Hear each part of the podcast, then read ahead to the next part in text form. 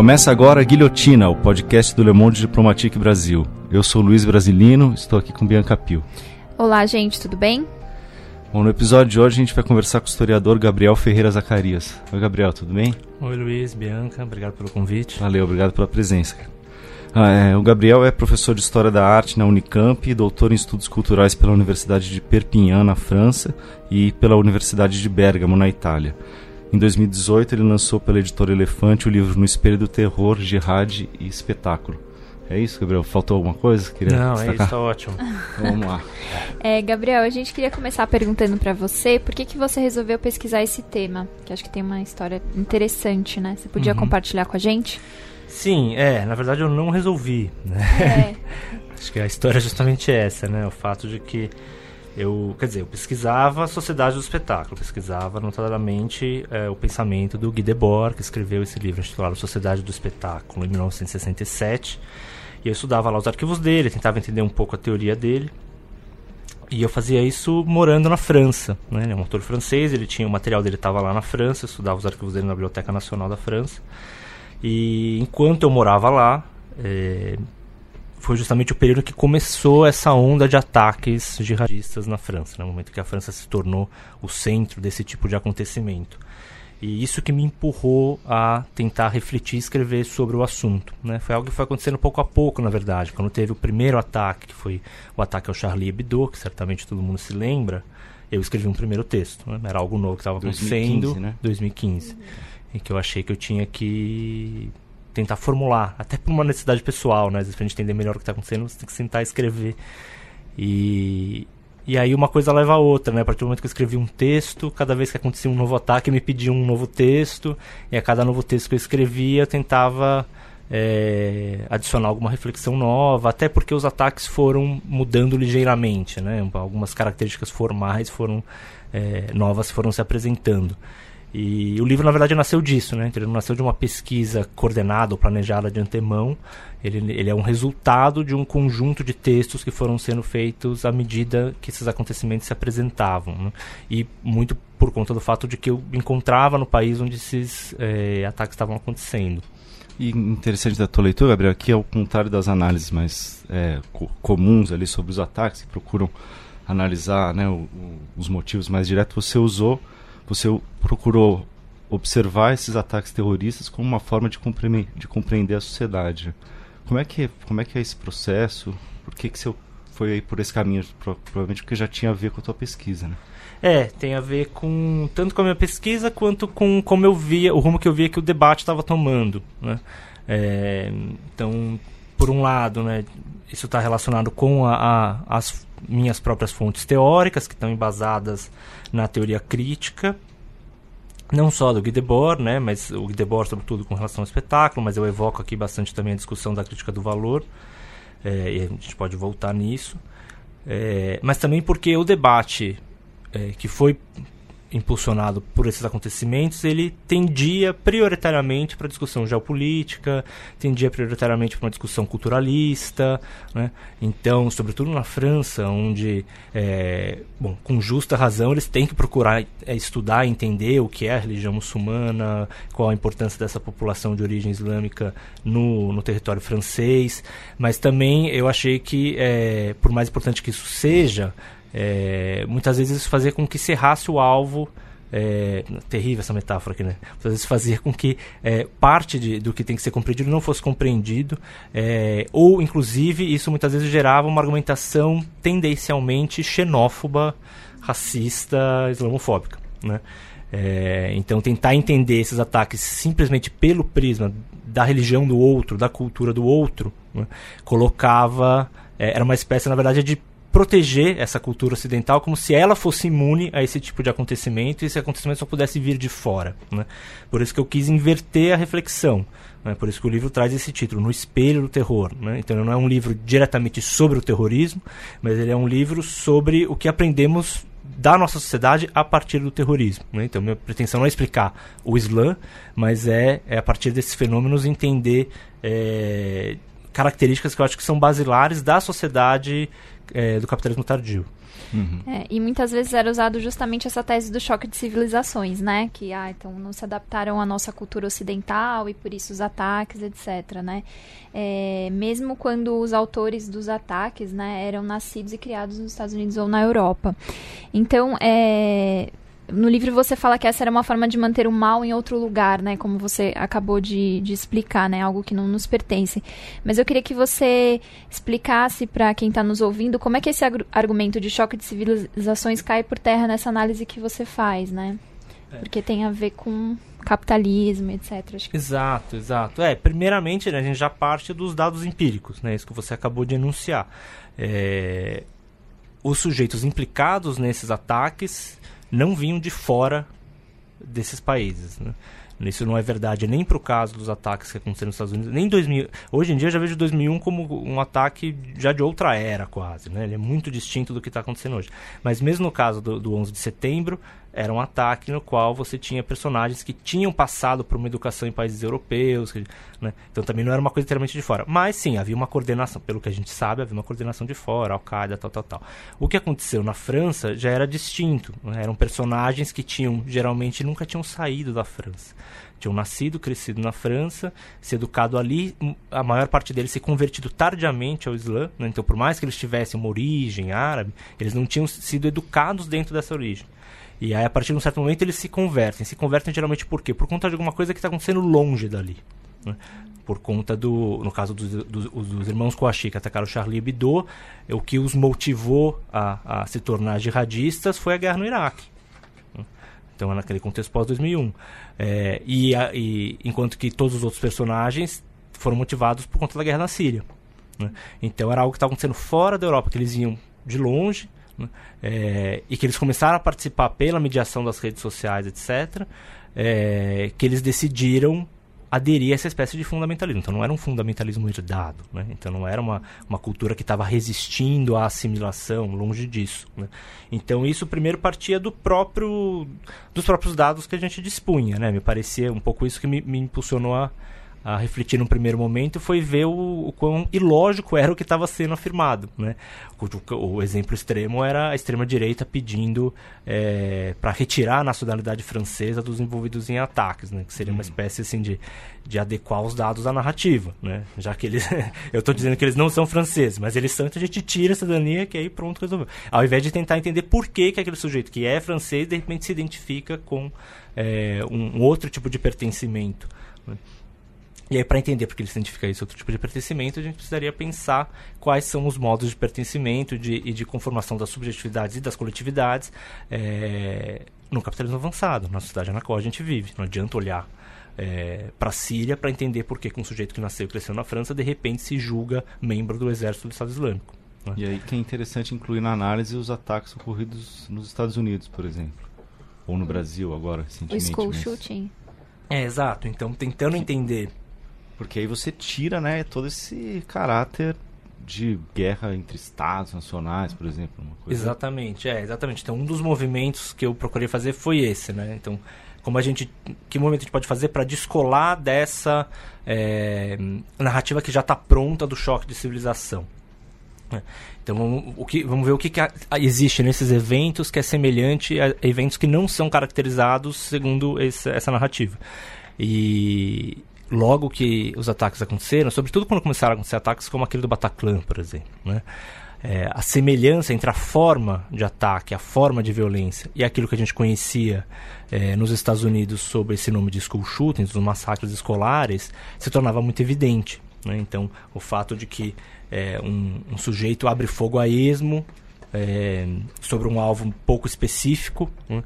É, para produzir ali um efeito numérico só que o que estava acontecendo na França agora tinha uma justificativa ideológica de que aquilo era feito em nome de um fundamentalismo islâmico, né? o que a gente não encontrava nos school mas a forma era a mesma. Né?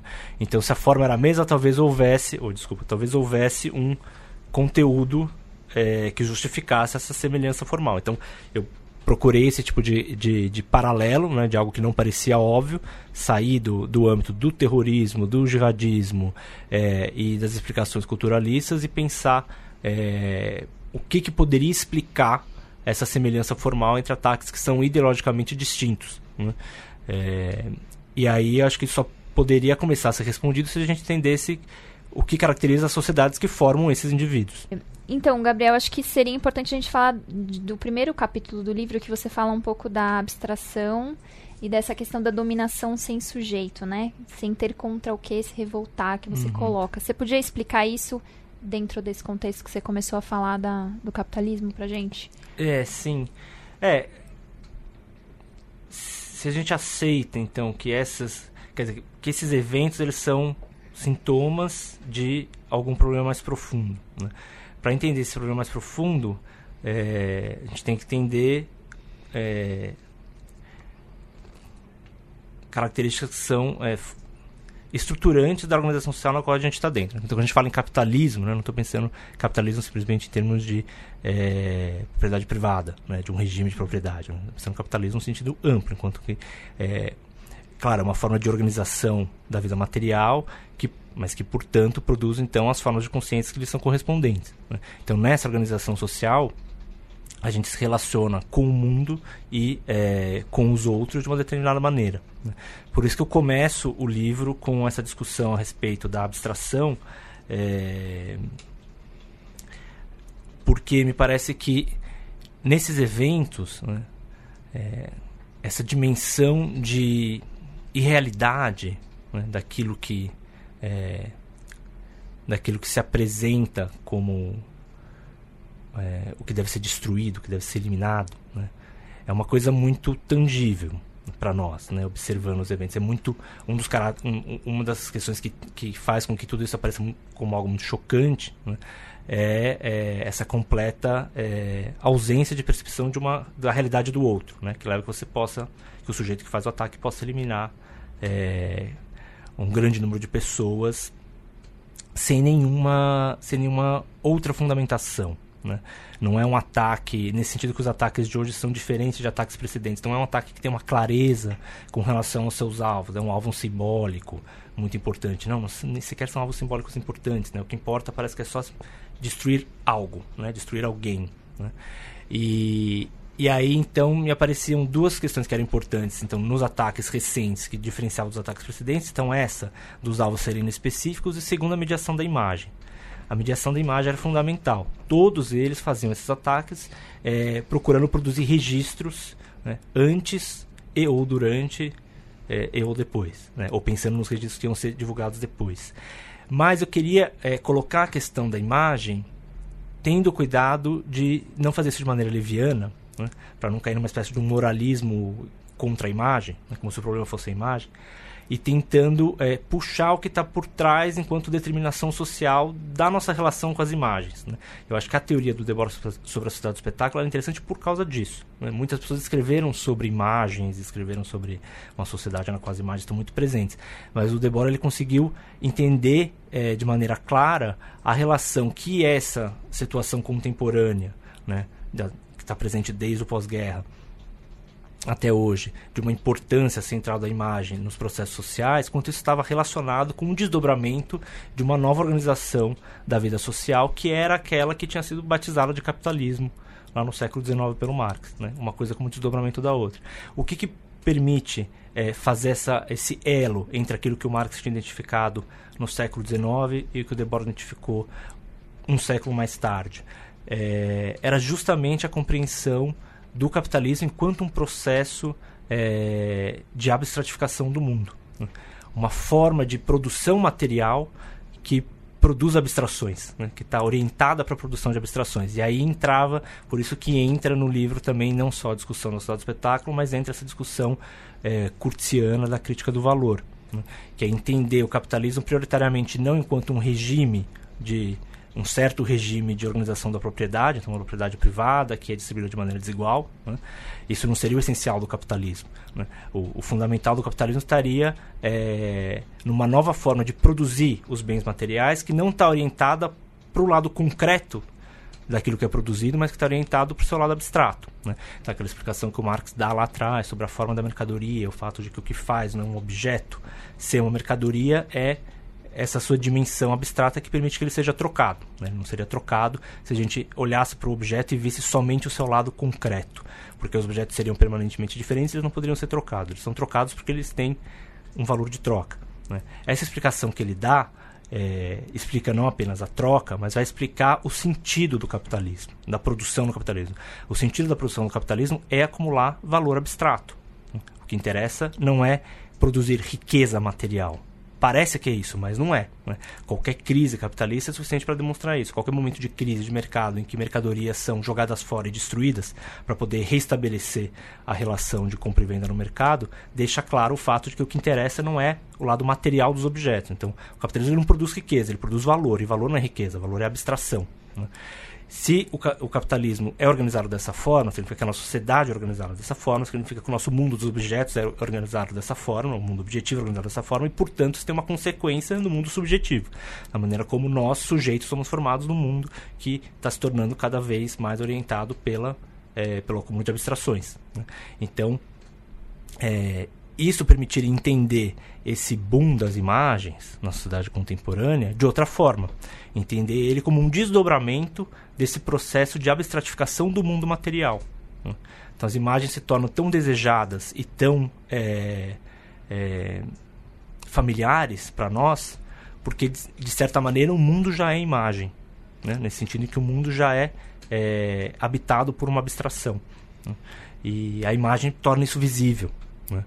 É, então, aquele, aquela dimensão que o, o Marx identificava para a mercadoria, para os objetos no capitalismo, que é de serem coisas sensíveis e ao mesmo tempo suprassensíveis, é aquilo que está, é, tá, de certa forma, é, encarnado na imagem, né? que é algo que é, ao mesmo tempo, sensível e suprassensível, né? inclusive materialmente. E, e aí, enfim, fazer esse, essa introdução no livro me parecia fundamental é, para a gente não ficar numa discussão superficial sobre as imagens, né? é, e também porque eu acho que para entender essas subjetividades, esses sujeitos que agem dessa maneira, né? que agem é, é, em busca de se tornar imagem através da destruição do mundo concreto, o fazem porque esse mundo concreto já foi abstratificado. Né? Seria difícil entender é, essa passagem entre é, entre o concreto e o abstrato se a gente não entendesse que isso já está dado no mundo. Né? Então isso não é uma patologia do sujeito que faz o ato. Né? O ato se tornou possível porque algo do mundo dele já é assim. Né? E aí volta esse movimento do espelho. Né? Ver esses gestos como algo que nos ajuda a entender algo que na verdade faz parte do nosso cotidiano. Né? Nós estamos todos aqui cercados de abstrações né? e, não só de imagens, né? Abstrações, de fato, no lado material e produzindo imagens dessas abstrações e achando tudo isso muito familiar. Então, quando um sujeito leva isso a um ponto mais extremo de optar por, é, por sacrificar a sua vida para tornar-se imagem, que é o que eu vou afirmar no final do livro, né? Que eu acho que é o que aparece é, no caso desses ataques.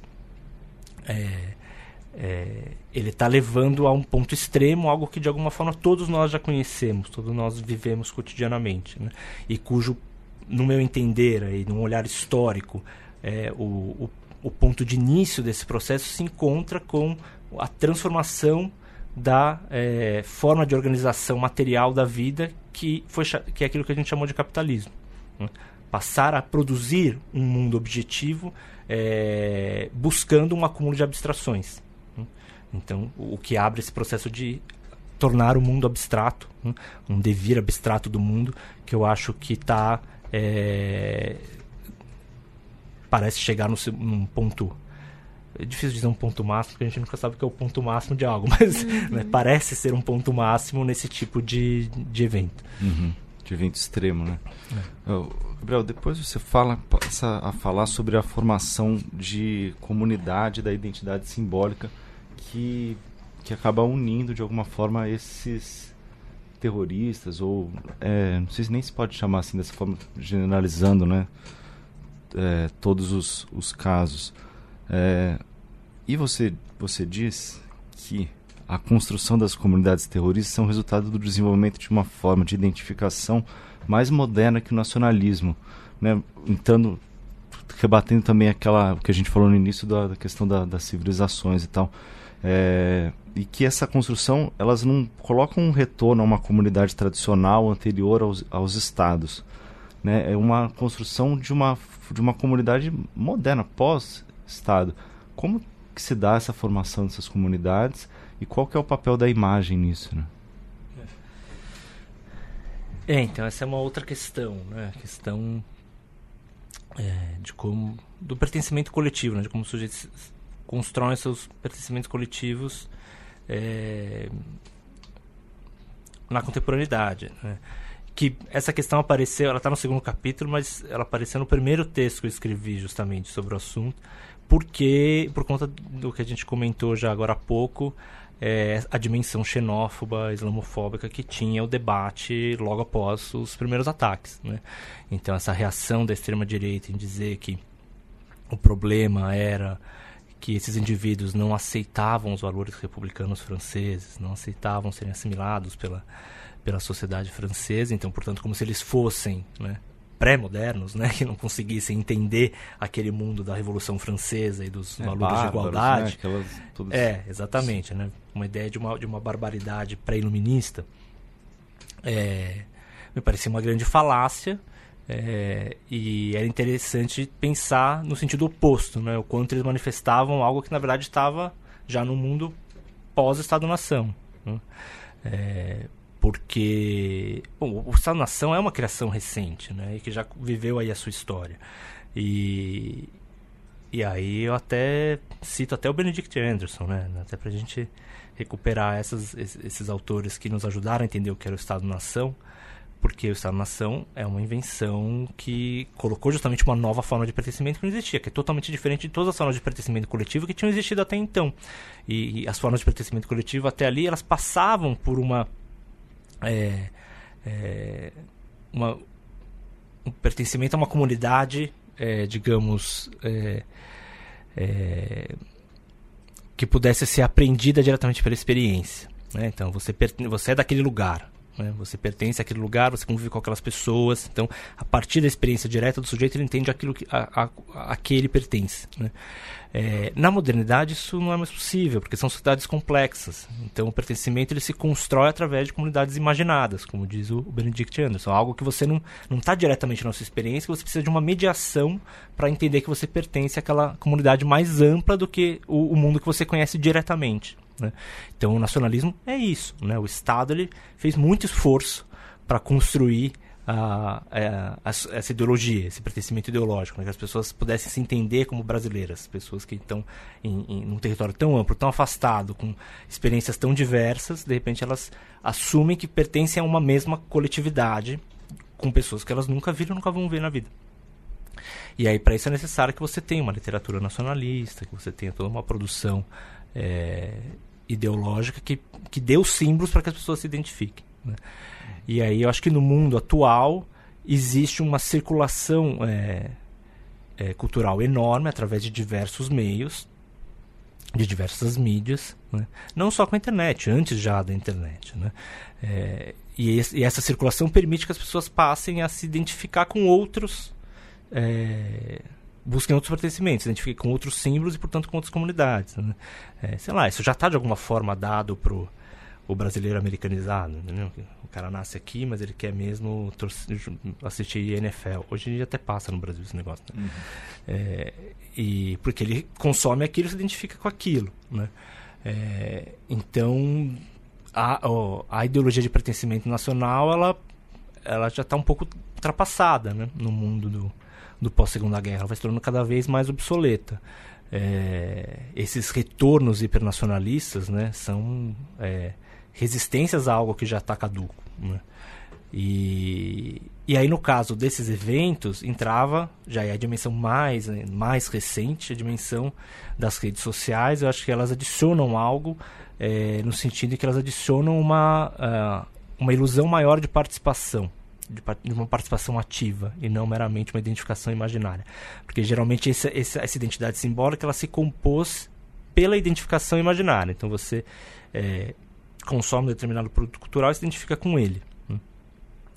isso foi isso funcionou ideologicamente para o Estado-nação, mas com a explosão da produção de diversos produtos culturais ou a construção de uma indústria cultural é, na segunda metade do século XX, os pertencimentos começaram a se fragmentar em pertencimentos menores. Né? Então você tem uma série de pertencimentos que são tecidos em volta a produtos culturais. Bom, o pessoal acabou de vocês acabaram de brincar aqui que o Palmeiras perdeu ontem e tal, né? O futebol é um exemplo, o futebol é sempre um exemplo para tudo, né? Tem uma boa metáfora no Brasil. No futebol a gente vê direitinho as pessoas se sentindo pertencentes a uma comunidade em torno uh, a um time de futebol. E aí são pessoas que podem ser de classes sociais diferentes, de lugares diferentes, e ainda assim elas se sentem pertencentes àquilo, né? A identidade nacional era exatamente isso. Né? Então, tanto o, o, patrão quanto o empregado eram brasileiros. Tanto o cara do norte quanto o cara do sul eram Você tem uma, você constrói uma, uma adesão que transcende a organização é, material da sociedade. É, e aí, cada vez mais você tem pertencimentos que às vezes contam mais para os indivíduos do que esse. Então, o sujeito, aposto que aqui a maior parte das pessoas se interessa mais se ganha o Palmeiras ou o Corinthians é, do que se ganha a seleção brasileira. Então, esses pertencimentos mais que estão mais próximos começam a se tornar mais interessantes do que os nacionais. E só que tudo isso ainda passava por essa identificação imaginária. O futebol é o exemplo da identificação imaginária. Ninguém entra em campo e chuta a bola. Né? Você nunca vai participar de fato daquilo. Você depende de se projetar nos jogadores e, e, e, ter um ganho indireto, né? Você tem um gozo imaginário indireto daquilo que acontece no campo, ou um sofrimento. É, dependendo do time, mais sofrimento do que gozo. E com a internet, redes sociais e tal, a gente tem uma nova, um, uma nova fase aí da sociedade do espetáculo, né? Porque tudo aquilo que o Debord falou passava é, por essa ideia de, de um sujeito passivo que se identifica com algo que ele não faz, né? Então, enquanto que na, isso não mudou de fato com as redes, mas há uma sensação diversa, porque você tem a sensação de estar fazendo algo. Né? Então você pode agora você mesmo produzir o conteúdo, postar o conteúdo, falar, comentar, né? e aí você sente que você está participando aquilo. Né? É, só pensar nas pessoas aí orgulhosas de serem caixadores do Bolsonaro. Né? Elas, as pessoas sentiam que estavam participando de fato de um processo político. Não está participando nada, né? Encaminhar mensagem do WhatsApp nunca foi participar de processo político. Não faz nenhuma ideia do, do que está sendo discutido, de que decisões estão sendo tomadas. Não estão participando de nada. Mas tem uma ilusão muito grande de participação porque eles podem fazer algum gesto, do que não é só assistir. Né? É, e aí, no caso desses ataques terroristas, ditos terroristas, é, isso ficava muito patente, porque esses sujeitos todos frequentavam redes sociais jihadistas, né? grupos, fóruns, e ali eles se sentiam pertencentes àquilo. Então, sujeitos que nunca tinham saído da França, mas que se sentiam membros do Estado Islâmico, porque eles participavam dessas discussões de internet, é, combinavam ataques que iam ser feitos, que depois não eram feitos, mas ficavam lá falando sobre isso, juravam fidelidade, né? sonhavam ir para a Síria e tal. Então, é, sem chegar a efetivamente integrar as fileiras do exército, o que depois muita, muitas pessoas fizeram, saíram da Europa e foram para a Síria. Mas não é o caso da maioria desses é, indivíduos. Esses que cometeram os ataques são os que não foram para a Síria. São aqueles que ficaram sentindo esse pertencimento é, através das redes, né, esse pertencimento parcial, e, e que aí justamente por ansiar por uma realização disso, né, disso que estava num âmbito ainda puramente de representação, ele busca levar isso para a realidade, leva como? Leva através do ataque, né? O que dá esse caráter estranho do ataque, né? Ele sai na rua e atira no primeiro que vê para falar que ele fez, né?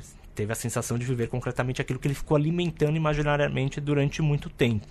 E aí, de novo, a gente pode aproximar isso, que é uma experiência é, específica dessas é, desse desse da, da dita jihad com, com o que a gente vê com os school shootings mais recentes, que também passam por frequentar fóruns, prometer ataques, buscar uma experiência e aí sair realizar isso matando um grupo de pessoas que na verdade não tem nada a ver com aquilo, né? É uhum. muito diferente você estar numa guerra, claro que você não sabe exatamente quem é o soldado do outro lado, né? Mas numa guerra é, os campos estão determinados e, e, e, há uma disputa. Né? A pessoa que está ali tomando cerveja no bar da esquina e de repente toma um tiro de um cara que diz que está fazendo um ataque terrorista, não está nessa disputa e também não representa essa disputa. Né? Como poderia representar uma torre.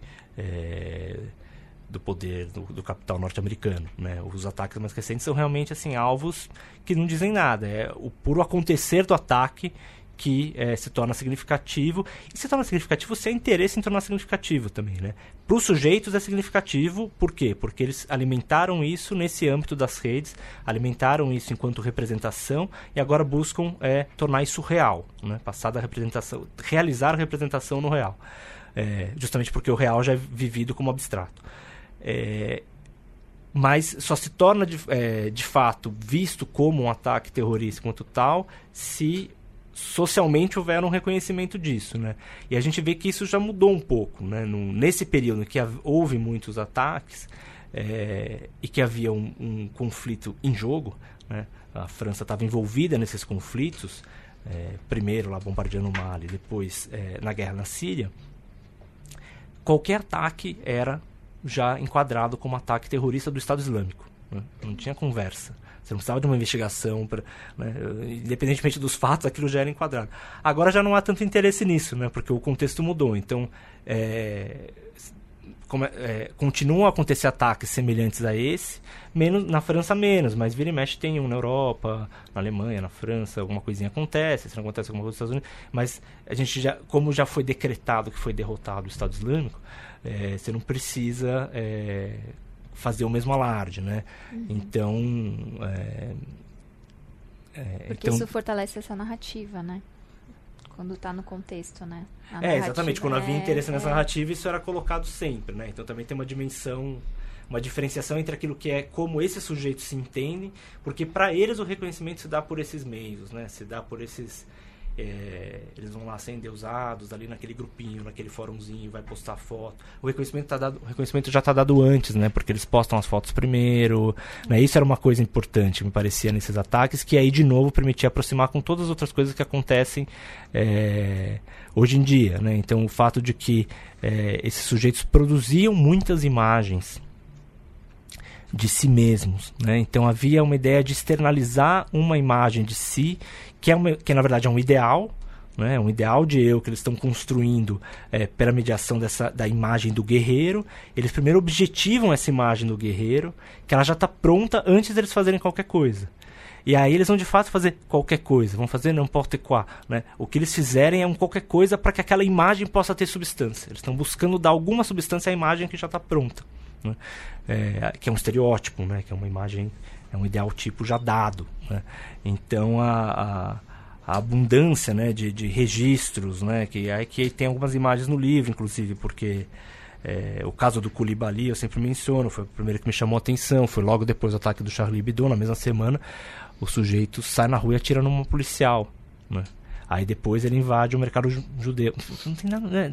não consegue dar uma lógica clara aquilo. Aquilo de ataque do Estado Islâmico não tem nada. Ele está fazendo alguma coisa para chamar atenção, é, para dar uma, uma substância de ah, eu sou um guerreiro porque eu atirei em alguém, né, em algum infiel, né? Mas o que ele mais é, teve cuidado de fazer foi nos videozinhos, vestir várias roupas diferentes, se vestir de guerrilheiro, se vestir de guru, se vestir né, de, de, de, bom islâmico, é, ele, a mulher com a burca, aquela, então ele faz uma série de, de, de, produz uma série de imagens, entra no no mercado judaico também com uma câmera, né, que a gente nunca viu essas imagens, mas ele ele estava usando uma GoPro e então toda a preocupação era é, deixar registros, né, porque esses registros são não só importantes no sentido de que produz uma propaganda ou de que produz é, do, desse efeito, de um efeito, digamos, é, objetivo que aquilo possa ter, são fundamentais enquanto realização de um desejo subjetivo. Né? Aquilo que ele está criando na cabeça dele para justificar essa passagem ao ato é, é um delírio, né? E, mas ele acredita que é real a partir do momento em que ele consegue imprimir aquilo na imagem. Né? Se ele produz uma imagem daquilo, então é real. Se ele faz uma imagem dele enquanto guerreiro, então ele é um guerreiro, né? mesmo sem nunca ter ido para a guerra, mesmo sem nunca ter enfrentado um conflito. Né? E é, então isso eu acho que era assim, uma característica fundamental de todos esses eventos que a gente vê acontecendo nos discursos mais recentes também, né? e que a gente vê acontecendo nos ataques do outro lado, né? os ataques contra mesquitas, os ataques de, de extrema direita. Né? Então o ataque na Nova Zelândia que aconteceu é, mais recentemente, portanto depois de eu ter publicado o livro, ele deixa bem claro né, isso que eu tentei colocar no livro de que olha não é uma questão cultural, não é uma questão de civilizações em oposição.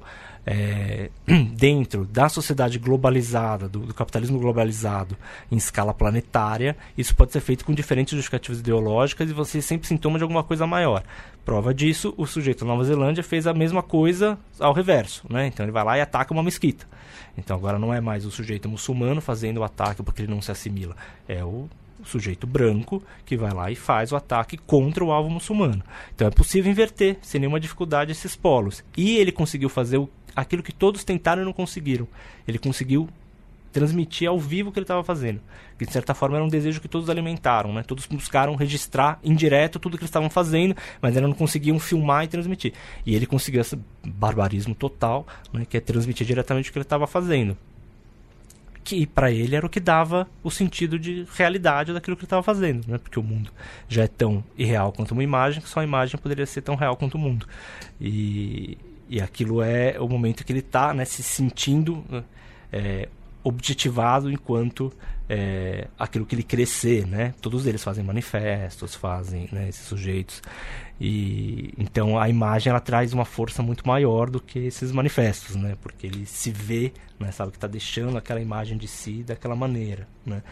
Então é, ter invertido o campo ideológico, acho que é um bom um bom exemplo para mostrar como não se tratava é, do choque de civilizações e como seja qual for quais forem as explicações que a gente vai buscar para esse tipo de fenômeno, a gente tem que buscar é, pensando dentro da sociedade dita ocidental, do capitalismo avançado, do capitalismo tardio. Gabriel, no capítulo final você fala sobre é, os conceitos de pulsão de morte e narcisismo. Será que você podia explicar para os ouvintes mais ou menos o que são esses conceitos e explicar como é que eles se combinam para compreender os ataques terroristas? É... Deixa eu pensar. Será que eu me lembro? É, então, o narcisismo ele está relacionado justamente com, em parte, com isso que eu estava falando agora, né? É, essa, essa, digamos, seria a compreensão mais rápida que a gente tem do termo. Quando a gente pensa em narcisismo, a gente pensa é, em alguém que se acha lindo, né? Como Narciso no mito, né? Hum. Mas na, é, o narcisismo ele está, é, enquanto conceito psicanalítico, na verdade ele remete a, é, a outra coisa, né? ele remete a uma sensação de onipotência que vem de um estado é, é, de um estado inicial, né? O, digamos, se a gente for pensar é, o bebê lá que tem todas as suas necessidades satisfeitas, né? sem ter que fazer nada para obter essa satisfação, né? O peito chega e alimenta, né?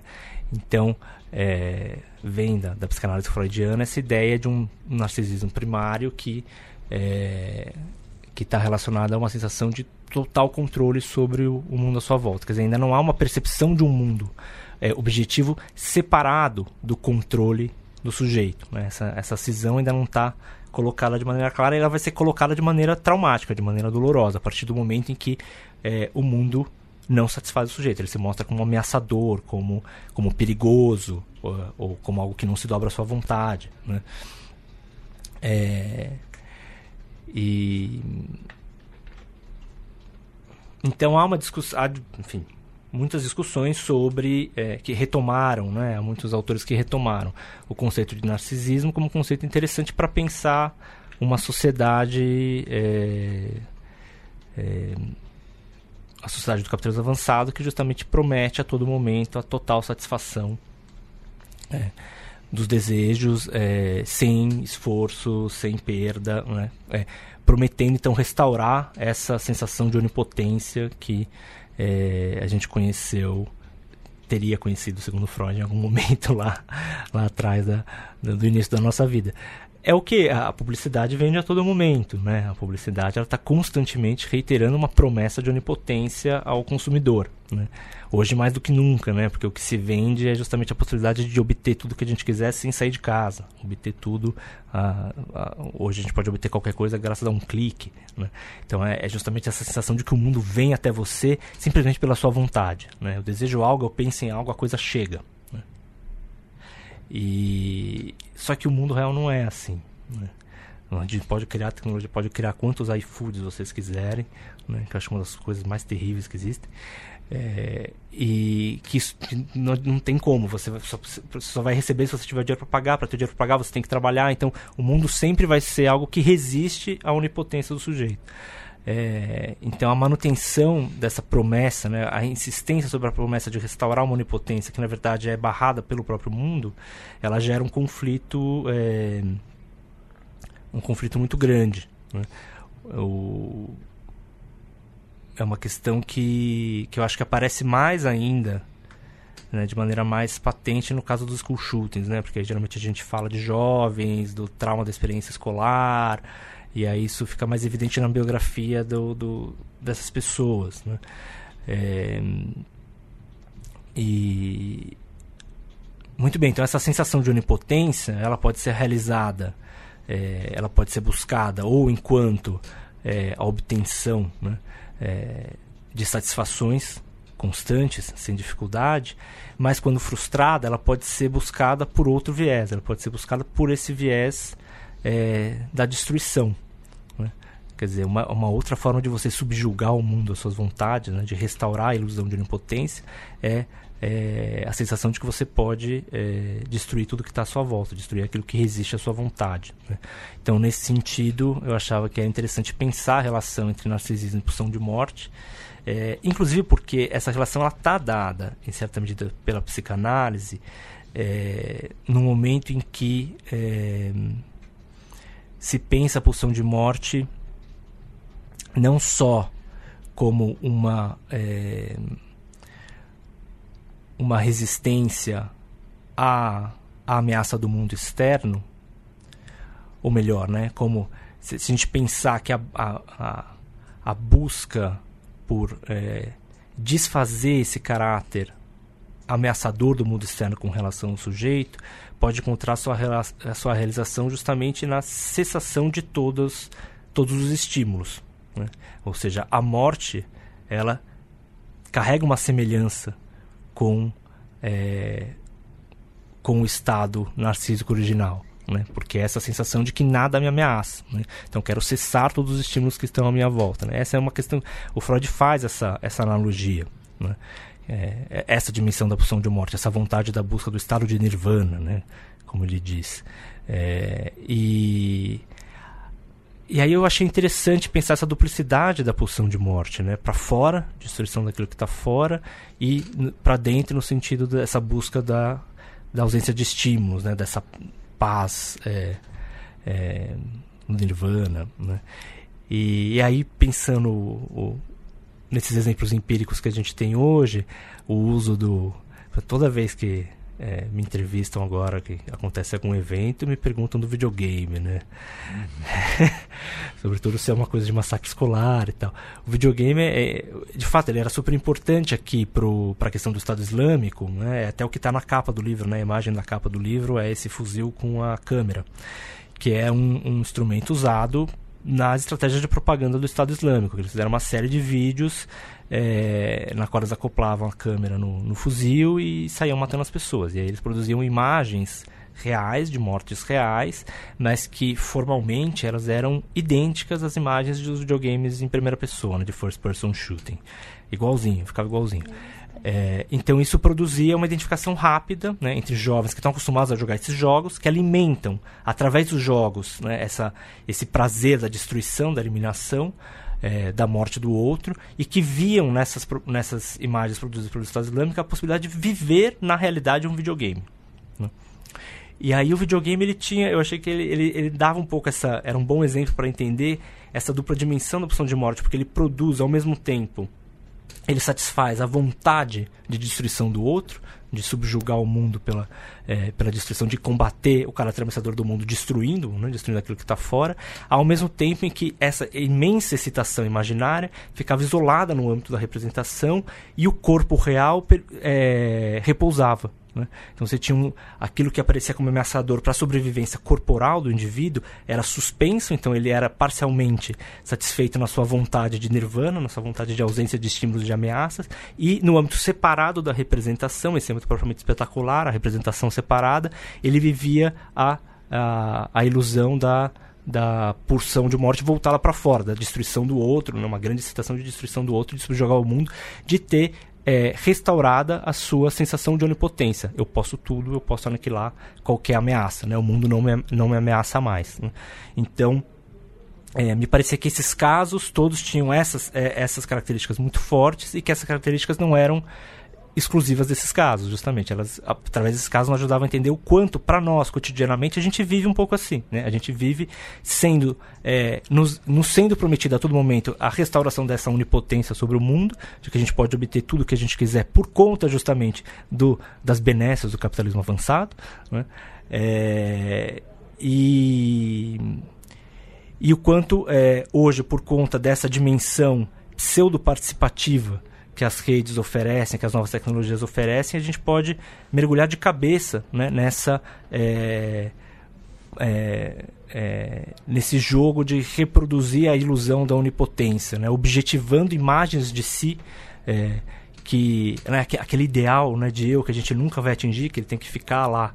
Né, depois que a gente tem a nossa lá para psicanálise, depois que a gente aprende que a gente não pode ser aquele ser onipotente, esse ser onipotente ele se refugia enquanto um ideal a ser buscado, né, que a gente nunca vai atingir. E aí isso te dá um, um parâmetro, né, inclusive moral, de como você vai agir daquilo que você vai buscar. E, e aí hoje parece que a gente pode colocar para fora, né, algo desse ideal de eu, porque a gente cria uma imagem ali de como a gente queria ser e a gente pode compartilhar essa imagem, ou seja, ela adquire um, um, uma dimensão objetiva, uma dimensão socialmente compartilhada, uma dimensão intersubjetiva, né, é, que nos satisfaz temporariamente, né, satisfaz a impressão de estar tá sendo aquilo que, é, que a gente seria se fosse onipotente. Mas, obviamente, isso é ilusório. Né? É, então, isso sempre retorna enquanto frustração nesses casos aqui extremos, a gente vê, eles são casos extremos justamente porque isso vai até o ponto final, ou seja, para você garantir que aquela imagem de si objetivada é, se imponha como a sua dimensão objetiva e real, é, você precisa fazer o quê? Você precisa tirar aquilo que, é, que a ameaça. O que é o que é ameaça? É o sujeito real. Né? Então, a partir do momento que o sujeito se sacrifica, porque todos esses ataques têm uma dimensão de sacrifício, porque o sujeito sabe que ele ou ele se mata ou ele sabe que vai morrer, né? tanto no school shooting quanto no, nos ataques jihadistas. É, então ele sacrifica aquela existência real para garantir que aquela externalização de uma imagem ideal seja a sua última presença no mundo. E, portanto, aquela que permaneça né? enquanto é, uma objetivação dessa ilusão de, um ser, de, de, de, ser um ser onipotente que ele não pode, é, que na prática ele não poderia ser né? mas que ele foi solicitado a ser em muitos momentos. Não sei se. É, não, é, é, sim, porque é uma saída né, muito perfeita né, para uma pessoa que está frustrado, na verdade. É, Gabriel, para fechar, a gente queria. É, eu sei que não está no seu livro, mas eu ouvi e li algumas entrevistas suas falando um pouco também de alguns ataques que, é, que tiveram em escolas. Acho que a gente teve um exemplo, dois exemplos no Brasil, né? O de Suzano e Realengo, né? Uhum. Que o alvo do, do de quem cometeu o ataque era justamente meninas, né? Jovens e adolescentes e, e mulheres. E aí tem um caráter um pouco de, de misoginia, né? Eu queria que você falasse falasse um pouco se isso também poderia ser uma crise de uma forma da subjetividade masculina, né, que tem a ver também com essa questão da. Com... É. Não, com certeza. Eu acho que há muitas coisas a serem desdobradas, né? O livro, o pessoal não está vendo, mas o livro ele é bem pequenininho. Sim. E tem muita coisa a ser desdobrada. Mas eu acho que a primeira seria essa, que está realmente ausente né? e que se tornou mais clara por conta de eventos que aconteceram depois que o livro foi publicado. É, no caso do Helena até foi antes, né? Eu que não, não tinha dado a devida atenção a, essa, a esse caráter, a essa, a essa característica desse ataque. E que aí fecha, tudo isso fecha muito bem com o jihadismo, né? Porque o jihadismo é extremamente misógino, né? Só que, justamente, mesmo, você veja, mesmo eu que estava tentando afastar a, a, explicação mais fácil do viés da choque de civilização, do viés culturalista, do, da questão da religião, é, não consegui perceber que aquela misoginia que estava presente no fundamentalismo islâmico não era do fundamentalismo islâmico. Era a misoginia do capitalismo avançado. E que ele pode estar no fundamentalismo islâmico, ou ele pode estar em Suzano, ou ele pode estar no Realengo, ou ele pode estar em qualquer school shooting, ou ele pode estar também num, num cara de extrema direita que de repente vai atirar nos muçulmanos, mas que também vai atirar nas mulheres, né? Ou pode estar, enfim, né, em partidários de, é, da extrema direita brasileira que também poderiam cometer um ataque desse tipo a qualquer momento, né? E então para dizer assim, é, agora, né, eu percebo que isso era mais um é, ponto que poderia ter permitido fazer um elo entre esses ataques e ataques que são vistos como distintos deles, né? porque todos eles parecem ter é, mais uma característica é, repetidamente comum, que é essa de ver é, a, a, as mulheres como um alvo prioritário. Né? E isso sim, isso está diretamente relacionado à crise de um sujeito, né? É, que é esse sujeito que esse sujeito, o sujeito do capitalismo é, que busca essa restaurar essa sensação de onipotência é justamente esse sujeito patriarcal em crise. Né? É um sujeito masculino, branco, é, que era o sujeito do trabalho, da sociedade do trabalho, é, que está evidentemente em crise já há décadas e que agora é, resiste, né? é uma espécie de um retorno por conta do está né? tá naufragando e ele tenta ele retorna de maneira mais violenta, né? É, então eu acredito que sim, acho que seria necessário pensar é, é, daqui para frente essa componente da, como uma componente fundamental, não só porque eu acho que ela é fundamental, não só porque ela está presente no que já aconteceu, mas porque ela mostra um sinal perigoso do que pode estar por vir. Por quê? É, eu acho que hoje seria a questão que mais me interessaria seria justamente essa, porque a gente viu então no Realengo Suzano é, as, a, o que foi falado, postado por esses sujeitos nas redes sociais, era um comentário extremamente misógino, está relacionado com a ascensão desse chamado incel, né, esse fenômeno dos celibatários involuntários, que de repente vem a mulher como a culpada pela frustração da sua falta de potência masculina. Né. Ficou assim quase quase literal, né? Essa, essa, perda de potência e a frustração na busca da onipotência se tornou é, quase literal para esse sujeito é, masculino branco em crise. E é, é então isso já está presente nesses ataques, mas aí existe uma coisa mais perigosa que é existe um risco de articulação entre aquilo que aparece como isolado, patológico ou, ou extremo com a política mais ampla, né? que é algo que não estava dado até aqui, porque quando você tem um ataque jihadista na França, você tem uma extrema direita na França que é islamofóbica, em, em princípio não tem como essas duas coisas se articularem, né? mas quando você tem esses ataques é, é, orientados por justificativas ideológicas misóginas e você tem a ascensão no poder institucional é, de pessoas que veiculam uma ideologia igualmente misógina, essas duas coisas poderiam vir a confluir. Né? Então existe o, o, o, aparecimento da questão da, o aparecimento das motivações misóginas como é, centrais nos ataques mais recentes me parece apontar para um risco novo de articulação entre aquilo que a gente via como fenômenos é, isolados por conta do seu caráter extremo, extremo e a política mainstream mais ampla. Muito bem, Gabriel. Perfeito. Muito Super obrigado, obrigada, cara. Gabriel, pela presença. Encerrar com essa perspectiva aí. É. Pessoal, é. termina ah. aí, ouve, ouve, ouve, uma música aí. É, gente. Só é, aproveitar para agradecer a editora Elefante, que é, tem apoiado nossa campanha no Catarse, manda os livros para sortear, enfim. E confiram o livro do, do Gabriel, tá na, no site da editora. Isso aí, ouvintes. Obrigado. Até semana que vem. Valeu, gente. Oh, Lord. Oh,